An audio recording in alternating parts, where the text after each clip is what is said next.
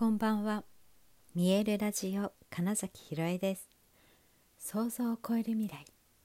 自然はいつも大きな愛で包み込み真実を伝えてくれる。ネイチャーメッセンジャーをしております。はい、えー、改めましてこんばんは。2021年10月9日見えるラジオ始まりました。えー、今日はですね我慢大会をしているよっていうようなお話をしようと思います。えー、今日もねいろんな人と Zoom などでお話をしましてやっぱり自分の本当の気持ちっていうものが分からなくなってる人がや思った以上に多いなって感じたんですね。でおそらくこれだけ会うってことは私自身のうん、まだ本音っていうものにたどり着いてないのかもしれないっていうふうな、まあね、私が見えてる世界っていうものがそうであるということは私もの、うん、見方だからっていうねふうに思ったら、うん、本当のやっぱり気持ちってなかなかわからないものなのかなっていうようなことがね、まあ、目の前でいっぱい起こったんですね。で、えー、っとじゃあこれなんでかなって思ったらどこかで、えー、隠す我慢する耐えるっていうことが当たり前だってなぜか思っちゃったからなんですね。自分の本当に思ったことを外に出すということは例えば、うん、わがままだ人に迷惑をかけるかもしれないみたいなところでで別にわがままと言われたってよかったりそれ迷惑なんだけどって言われても何とも思わなければいいんだけどつまりその迷惑だよって言われることで自分がま傷つくとかね、うん、あとは、うん、わがままだねって言った人から、うん、なんだろう友達を辞めたいという申告があったとかね例えば。で実際にね、えー、わがままと言われたので友達が減っちゃったっていう体験をしたとかまあまあ多分さまざまな、えーと、そのやったことによって自分の本音本当の気持ちを言ったとかそれに従って動いたことによって何かよからぬこと自分にとってねが起こったから、うん、じゃあ言わないでおこうっていうのが多分きっかけだったと思うんです。でこれが、えーと、続いていくと言わない方が当たり前になっていきますよね自分にとって。だったら感じなくてもいいんじゃないかというかちょっと反応してもそういうのを出しちゃいけないんじゃないかっていう方にすぐに、ね、思考が邪魔をして、えー、で結局私どうしたいんだっけみたいなのが分からなくなっちゃうってことだったりするんですよ。でねえー、っと例えばだから、えー、とすごい分かりやすい「どうなりたいですか?」みたいなうんとことを聞いた時に「分かりません」っていうのが本音じゃないですかその時って。ねえー、っともうそういう人は実は「どうしたいですか？どうなりたいですか?」って言った時に「分かりません」で例えばいいのにそれさええー、っと分からないって言ってどう思われるだろうみたいなところになってですね無理くり誰かが言ってたこうなれたらいいなみたいなことを言っちゃったりするわけですよ。例えば、えー、っと自分で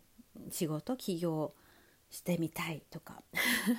全然そんなこと思ってないのにそれ言っちゃう人いますね。でかつ例えば月収収入が、えーと、月に100万円以上が欲しいと思いますとかね。ででじゃあその100万円ってどういう内訳ですかとか例えばあとはうんとどういうことがしたいからそのぐらい必要って思ったんですかみたいなこと言うといや特にみたいになってだんだんとえ別にじゃあ仕事なんだろうめちゃくちゃ時給のいいバイトで例えば100万稼ぎたらそれでいいんじゃないですかとかって言うと、うん、まあ確かにそうですねみたいななってきちゃうというかね。でもそもそもはだからまず自分が今何したいか分かんないなっていう方が本音なのに、まあ、それまでそれさえごまかすというものが、えー、なんかついに分からなくなっているのはもう耐えすぎた耐え忍んだからどこかで自分の声を聞かなくなってしまってそれが当たり前になったからっていうだけです。なのでその我慢大会に、えー、参加まだし続けますかってことなんですよね。分かったならだから自分の本音が分からないとか 出してはいけないと思いすぎてるっていうことに、まあ、気づいたならじゃあどうしますか？まだそれ続けますか？っていうだけなんですよね。でやっぱりそしたらできたらもっと自分が本当にやりたいことやりたいですって。えまあなったとしましょう。どっちでもいいんですよ。本当それも。別にあの特に自分の気持ちとか分かんなくてもいい。んだったら別に本当それはそれでなんですよ。あの私がうしたらいいよとかじゃなくってもう本人がどうしたいかなんです。で分かんない人はだからもうそこも分かんないんですよね。この何とも言えない入れ子構造 になっちゃってもうね的漁師化状態ですよね。分からないのが分からないだから聞かれても分からないっていうね、まあ、ところになってたりするんですけれどもじゃあその場合ねえー、っと何から始めるかって言ったらやりたくないで少なくとも思ってることをまずやめるってことなんですよ。これが、えー、まあ、めんどくさいなとかあなんだろう楽しい気持ちとか、うん、もっと言うなニュートラルな気持ちじゃなくてなんかざわざわするっていうことが少しでもあるなら、うん、もうこれは本当ねそのくらいは絶対感じてますよってことなんですよ。うんまあ、それももう何にも感じなくて私はただロボットのようにいますっていう方だったら、まあ、これ聞いてるかもわからないんですけど、ね、だったらもうそれさえわからないので何とも言えないですけどもそこはなんかわかるなんとなく感じるやりたくないことはあるっていうことがもしあるならまずそれをやめてみてほしいんです。それが当たり前すぎちゃってること例えばですね、えー、会社に遅刻しないために何時に起きるためにその時間の少し前に目覚ましをかけるみたいなことです実はこれ本当やりたくないこともっと寝てたいんだよね目覚ましになった時に眠いまだ寝てたいって思うことであればえーと、目覚ましで起きるってことがやりたくないことですよね。ですのでまずそれをやめる。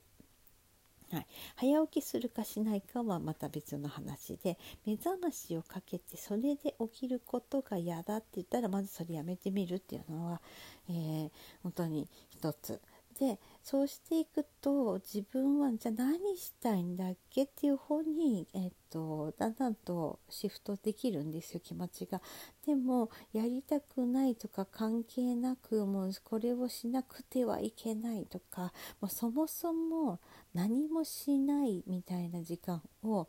えーと、作って大人になったらほら時間がもったいないとか言ってね、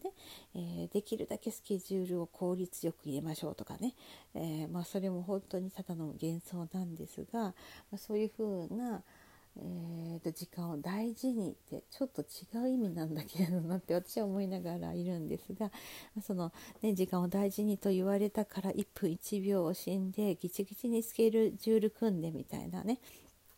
ことをやってたりするともうね何もしないことが恐怖なんですよ。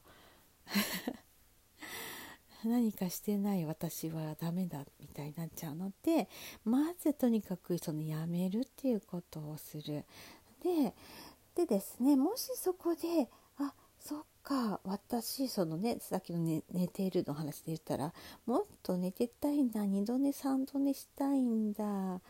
てか会社行きたくないみたいなねことになったら、まあ、1日でいいのでまず会社行くのやめてみるっていうのもね本当ありだと思いますよ。であ自分の気持ちに従ったっていうことがね1個でも増えるとだんだんとその我慢大会に参加してた、えーと、潜在意識の感じるっていう自分があのあれ？聞いてくれた？って思って話し始めますまた。そうこれがやりたいな。今こう感じてるよ。これしたくないな。っていうことをだんだんと声が大きくなっていくんですよ。ちょっとでもやりたくないことをやめてやりたいっていうことが1個でも見つかったらすぐそれをやってみればです。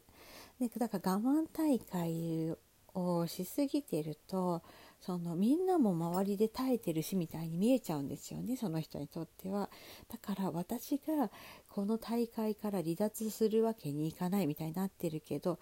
いや待ってよと。あれそれいつから参加してるんだっけ？っていうとどこかで、うん、そうした方が自分が悲しい辛い気持ちにならないっていうことがあったからだって思い出してもうそれ別にいらない、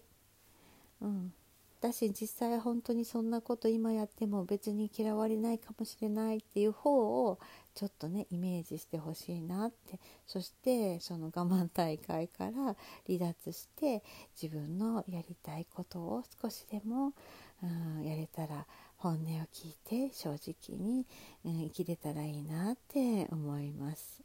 はい、ということでえ本日もご視聴くださりありがとうございました。2021年10月9日見えるラジオ金崎ひろえでした。おやすみなさい。